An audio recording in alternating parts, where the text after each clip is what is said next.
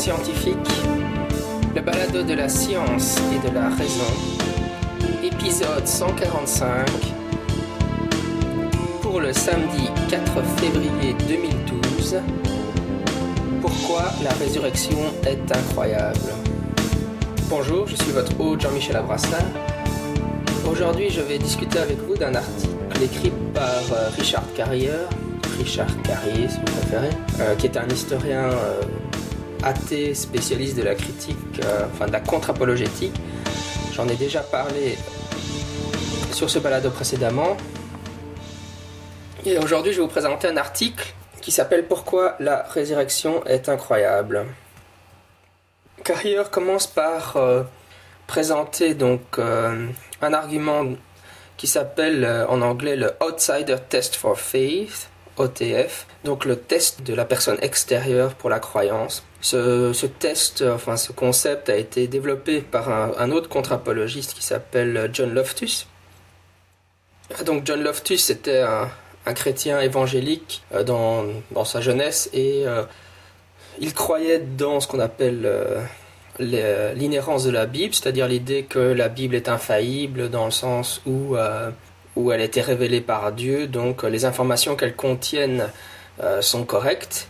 Euh, bon, évidemment, il y a une certaine latitude parce que certains vont défendre l'inhérence en disant euh, c'est juste les manuscrits d'origine qui étaient qui étaient inhérents. Donc évidemment, avec le recopiage au cours des siècles, etc., les informations ont été déformées et des informations erronées ont été rajoutées. Donc ils, ils trouvent des moyens comme ça pour dire, pour argumenter que la Bible est inhérente tout en reconnaissant qu'il y ait certaines contradictions. Alors ils vont parler de contradictions apparentes. Ils disent qu'on peut, bon voilà, qu'on peut en rendre compte. Bon évidemment, personnellement, je trouve ça une position complètement indéfendable. Mais donc John Loftus euh, croyait euh, dans l'inhérence de la Bible et puis il a étudié euh, de plus en plus et il s'est rendu compte qu'effectivement il y avait tellement de contradictions dans la Bible qu'il est devenu donc pour l'instant, il, il, dit qu'il est agnostique. Et donc il a écrit publié plusieurs livres sur euh, de contre-apologétique et il a mis au point ce qu'il a appelé donc ce outsider test for faith, ce test de la personne de l'extérieur pour la croyance, qui dit que ben, simplement, si vous voulez évaluer une croyance, vous devez l'évaluer en vous positionnant à l'extérieur de celle-ci. Si vous êtes à l'intérieur, euh, votre évaluation euh, ne, sera pas correcte ça paraît assez évident, et même John Loftus lui-même le dit que c'est assez évident, mais pourtant, euh, ça a généré beaucoup de discussions, cette idée. Je vais donc prendre un exemple. Euh, le problème, c'est que quand on se situe à l'intérieur de la foi chrétienne, les apologistes, ils vont souvent citer des passages bibliques pour justifier leur position. Ils vont dire j'ai raison parce que la Bible c'est ceci ou dit ceci ou cela. Bah, évidemment, ça, ça, ça fonctionne pas dans dans le OTF, puisque ça part du principe que la Bible est une autorité. Or, c'est ça qu'il faut établir. L'exemple le plus absurde de ce genre de raisonnement, c'est dire Je pense que la Bible est la parole de Dieu. Pourquoi? Bah Parce que la Bible dit que c'est la parole de Dieu. Bon, c'est un peu une, caricature, mais c'est vraiment l'exemple type d'un argument qui échoue à, prendre une position extérieure.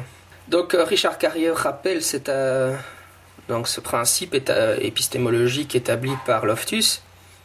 Pour discuter de la question de la résurrection, il prend tout d'abord l'exemple euh, d'Hérodote. Bon, Hérodote, hein, c'était un historien de l'Antiquité.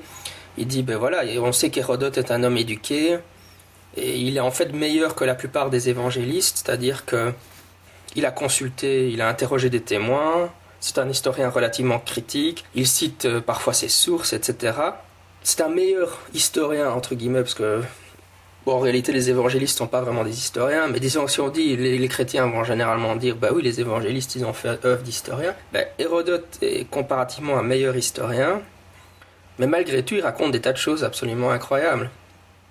Il raconte, par exemple, euh, pour prendre l'exemple le plus absurde que donne euh, Richard Carrier, qu'un cheval a donner naissance à un lapin. Où il raconte d'autres choses comme euh, dans un temple, le temple de Delphes a été défendu magiquement avec euh, des armes qui ont été euh, qui se sont animées par elles-mêmes ou encore qu'un qu'un olivier à Athènes qui avait été brûlé par les Perses a repoussé en un jour de la longueur d'un bras. Bref, Hérodote raconte des tas d'événements miraculeux. Évidemment, quand vous lisez ça chez Hérodote, même si c'est un très bon historien pour l'époque de l'Antiquité, bah, vous ne croyez pas ces histoires. Si on vous demande pourquoi vous n'y croyez pas, bah, vous allez venir avec toutes sortes d'arguments, bon, qui sont bien connus des sceptiques, mais en tout cas, vous allez dire, premièrement, que ces genres d'événements euh, ne se produisent pas aujourd'hui. Certainement pas dans votre, euh, en votre présence. Par exemple, vous allez dire, aujourd'hui, il n'y a aucun scientifique qui observe que parfois des lapins naissent des chevaux. Ensuite, vous allez dire, euh, on sait que les gens qui confabulent ou mentent, etc. Donc on sait que les histoires fausses sont courantes tandis que les miracles ne, sont clairement pas des choses courantes. Donc il est beaucoup plus plausible de dire que euh, ces histoires d'Hérodote, c'était en fait des, légendes ou des histoires incorrectes, des, fausses histoires, plutôt que ces miracles se sont réellement produits. Encore une fois, c'est du sens commun, et on l'applique tous, y compris les chrétiens intuitivement à Hérodote, mais pourquoi alors la question, c'est pourquoi ne pas appliquer le même raisonnement à la Bible? Surtout que vos doutes vont devenir plus forts si vous, pouvez, vous ne pouvez pas interroger les témoins, si vous ne savez même pas qui les témoins étaient, et si vous avez hérité de l'histoire d'une personne qui n'est complètement différente de ces témoins, qui, elle, a, on sait, avait un, objectif, c'est-à-dire euh, propager, un, enfin, propager une certaine forme d'idéologie, et quand ces personnes... Euh, sont un peu, euh, vous savez, des, membres, enfin un peu bizarres, quoi, parce que c'est des membres d'une secte religieuse qui, qui parlent en langue, qui ont des hallucinations, etc., qui rentrent en transe. Donc, oui, enfin, juste pour préciser, pour ceux qui l'ignoraient, c'est parce que les évangélistes, on ne sait pas qui ils sont réellement, les noms étaient donnés. Enfin, de toute façon, c'était des noms très courants à l'époque, mais l'idée que les évangélistes sont réellement les disciples qui avaient le même nom, le nom dans, le Nouveau Testament, et qu'en fait ils ne font que rapporter euh, ce, dont ils ont, été témoins, ce que certains chrétiens défendent. Hein, c'est complètement intenable, évidemment. Les évangiles sont tardifs, on ne sait pas qui les a écrits, on ne sait pas quelles étaient les sources euh, des évangélistes. Et euh, voilà, tout ce qu'on sait des évangélistes, c'est qu'ils voulaient propager une certaine forme d'idéologie. Donc voilà, on ne sait pas qui, ont été, auraient été les témoins des événements miraculeux du Nouveau Testament. Et les gens qui les rapportent, les évangélistes, n'étaient pas des témoins eux-mêmes. Donc ça, doit rajouter euh, des doutes supplémentaires. Donc Richard Carrière continue en argumentant que même dans la Bible, dans le Nouveau Testament, il y a des événements que, la plupart des chrétiens ne, ne croient pas eux-mêmes. Euh, l'exemple le plus, le plus flagrant, c'est l'évangile de Matthieu, qui raconte que euh, après la mort de Jésus, donc le voile du temple se déchira en deux du sommet au, du sommet jusqu'à son jusqu'au bas, et puis qu'il y a eu un, tremblement de terre. Euh, donc, et que euh, les tombes s'ouvrirent près de Jérusalem et que donc beaucoup de, de corps d'hommes saints qui étaient morts donc euh, sont sortis des tombes et sont allés marcher dans Jérusalem. Ce qui est très, ce qui rappelle en fait la nuit des morts vivants. on peut dire que le, le, premier récit de zombies se trouve donc dans l'évangile de Matthieu. évidemment, c'est assez surréaliste puisque Matthieu raconte ça, les autres, les autres évangélistes n'en parlent pas. Et surtout, évidemment, aucun homme éduqué, aucun érudit aucun rabbin de Jérusalem n'a remarqué cet énorme tremblement de terre et le fait qu'il y avait une horde de zombies qui marchait dans Jérusalem, puisqu'aucun d'entre eux n'en parle. Euh, ni, les tombes qui étaient vides par la suite. C'est quand même bizarre que personne ne fait mention d'un tel événement. Mais bon, là même la plupart des chrétiens ne, croient pas que cet événement s'est réellement produit. C'est vraiment un événement surréaliste qui rappelle la naissance donc d'un lapin par un, par un, enfin, du fait qu'un cheval aurait enfanté un lapin.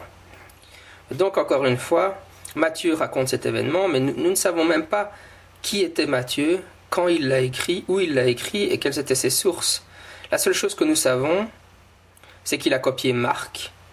Souvent, euh, il, a, enfin, il a complètement plagié Marc, donc il a réécrit des passages complets de Marc. Hein. Hum, une énorme partie de l'évangile de Matthieu n'est que, n'est que l'évangile de Marc qu'il a embelli avec des détails fantastiques comme celui-là.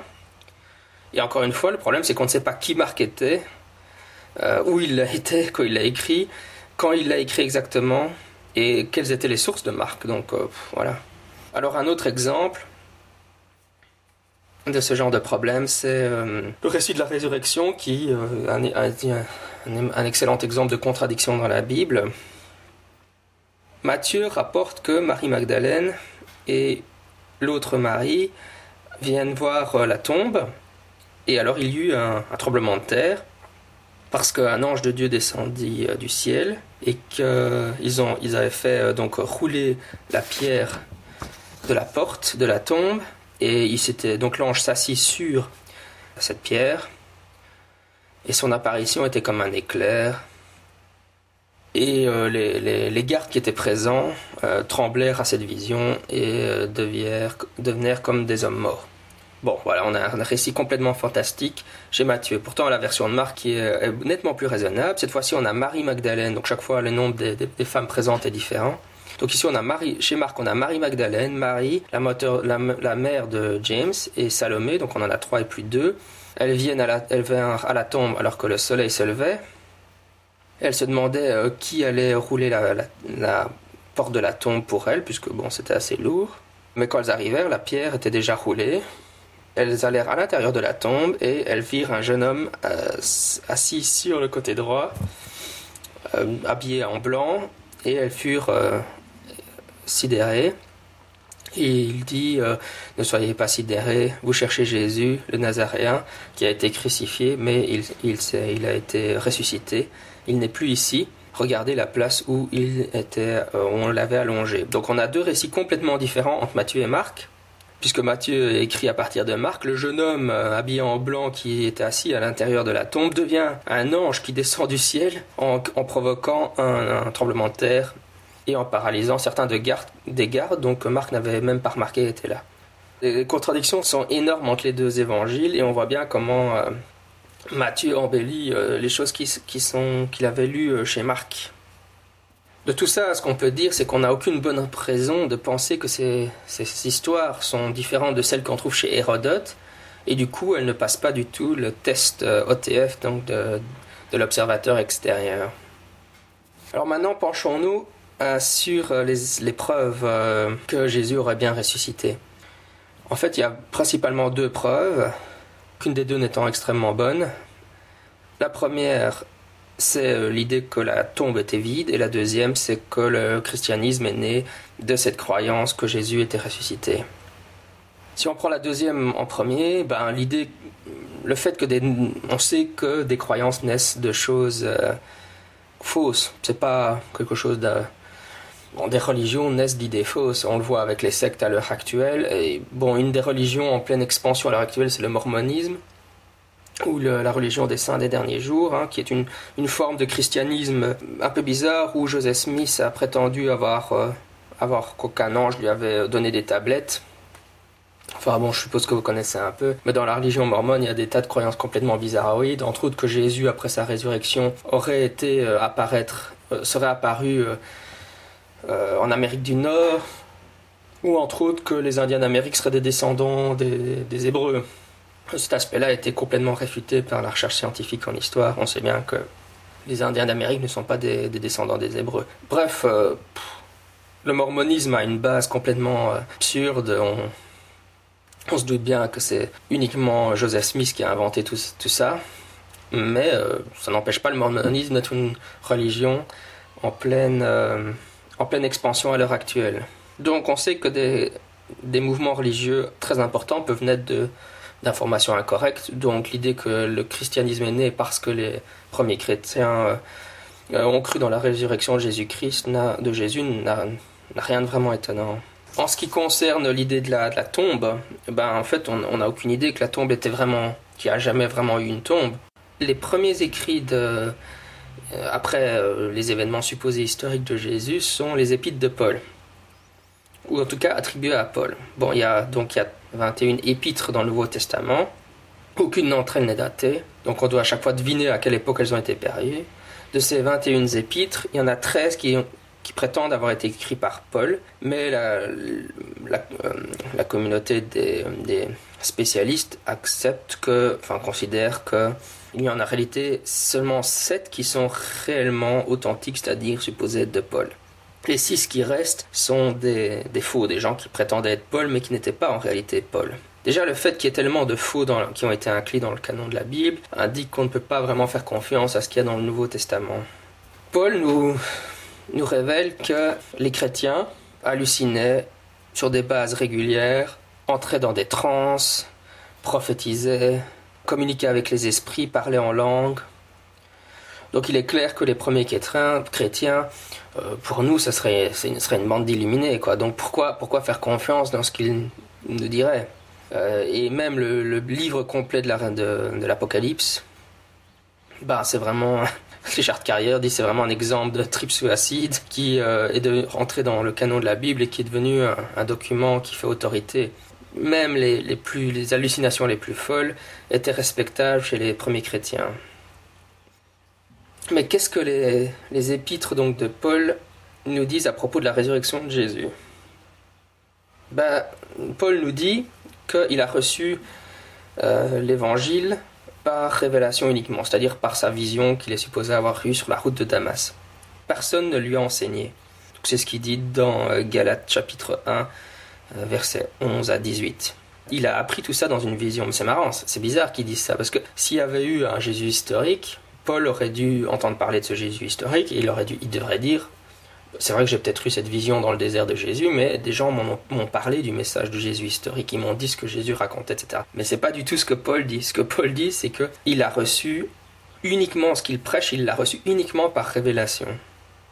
Bizarre s'il y a eu un Jésus historique. Paul ne mentionne jamais avoir, aucune, avoir eu aucune autre preuve de la raison de Jésus que sa propre euh, vision mystique. Pour lui, tout ce qu'il a, c'est la, la révélation qu'il a eue et les écritures qui, euh, de l'Ancien Testament qui lui servent de référence. Mais il ne parle jamais euh, d'avoir d'une tombe vide qui aurait été trouvée ou d'un témoin, etc. Les évangiles ne passent pas donc le test euh, de l'observateur extérieur puisque nous ignorons la source de toutes les informations qu'ils contiennent. Nous ne pouvons même pas dire que les quatre évangiles sont indépendants puisque Luc et Matthieu ont clairement copié en, en long et en large de Marc et ce qu'ils ont changé ou ajouté est généralement contradictoire. La seule chose que nous savons à propos des évangiles est qu'ils ont été écrits avec un objectif qui était de convaincre euh, de la vérité de la, de la, doctrine chrétienne. Si nous combinons ce que nous savons avec ce que nous ne savons pas, nous n'avons aucune raison de faire confiance dans ce que les évangiles racontent l'existence euh, de choses improbables, de contradictions, de propagande, de passages euh, clairement fictionnels, de faux et de rajouts euh, dans, le Nouveau Testament, qui ont été mis en évidence et discutés largement dans la littérature contemporaine, et qu'au total, il n'y a aucune raison qu'on fasse confiance dans ce que les évangiles nous racontent. Alors reste la question de comment le christianisme a commencé. Nous ne pouvons pas faire confiance dans nos sources, euh, même dans les actes des apôtres, évidemment, les chrétiens disent Ah, mais non, oui, bien sûr, on sait comment le christianisme a commencé. On a les actes des, apôtres qui racontent euh, comment ça s'est produit, mais en fait, pourquoi faire confiance dans, les, dans ce que nous racontent les actes des apôtres? On a la même chose. Est-ce que c'est un livre d'histoire qui raconte fidèlement les événements tels qu'ils se sont réellement produits? Euh? Alors pourquoi est-ce que les, premiers chrétiens ont prétendu avoir vu Jésus ressuscité? Paul nous le dit, c'est parce que les, Écritures l'annonçaient. Donc les Écritures l'annonçaient, et alors les gens se sont mis à voir Jésus ressuscité.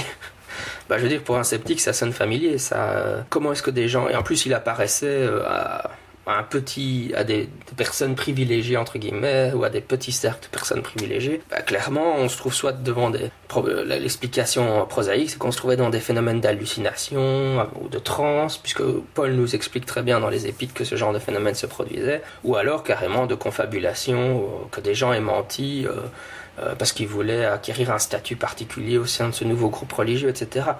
donc ça n'a rien d'étonnant que les premiers chrétiens se soit mis à voir Jésus. Je veux dire, c'est des choses qu'on observe euh, dans, les, dans les phénomènes religieux euh, actuels, dans les mouvements, euh, que ce soit dans les sectes ou autres. Au final de tout ça, ben, il n'y a rien qui soit vraiment des, preuves extraordinaires, évidemment. des affirmations extraordinaires demandent des preuves extraordinaires. Que Jésus, l'idée que Jésus soit ressuscité d'entre les morts demande des preuves extraordinaires. Et rien de tout cela ne correspond, même de loin, à des preuves extraordinaires. Voilà, c'était Scepticisme scientifique, le balado de la science et des raisons. D'ici là, à la semaine prochaine, sceptiquement vôtre. How could one species turn into another? How is it that we find ourselves surrounded by such complexity, such elegance? The genes of you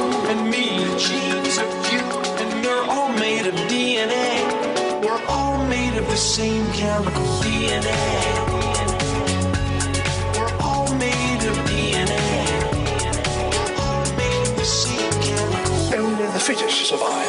And that was the key. Was the key. Natural selection. That was the key. We are surrounded by endless forms, most beautiful, most wonderful. Evolution, the greatest show on earth. There is grandeur in this view of life, most wonderful. Evolution, the greatest show on earth.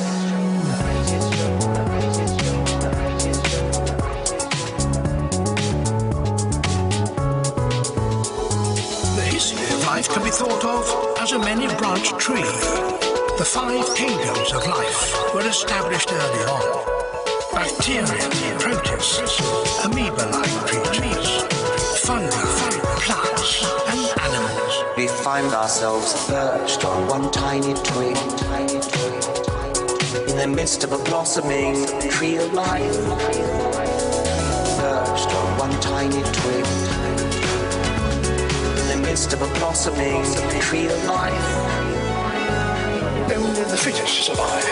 And that was the key. Natural selection.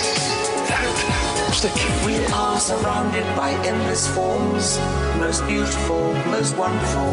Evolution, the greatest show on earth. There is grandeur in this field life, most beautiful, most wonderful. Evolution, the greatest show on earth.